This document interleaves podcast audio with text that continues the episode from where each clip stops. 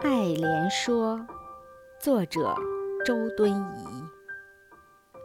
水陆草木之花，可爱者甚蕃。晋陶渊明独爱菊，自李唐来，世人甚爱牡丹。余独爱莲之出淤泥而不染，濯清涟而不妖，中通外直，不蔓不枝，香远益清，亭亭净植，可远观而不可亵玩焉。予谓菊花之隐逸者也，牡丹花之富贵者也，莲花之君子者也。噫！菊之爱，陶后鲜有闻。莲之爱，同予者何人？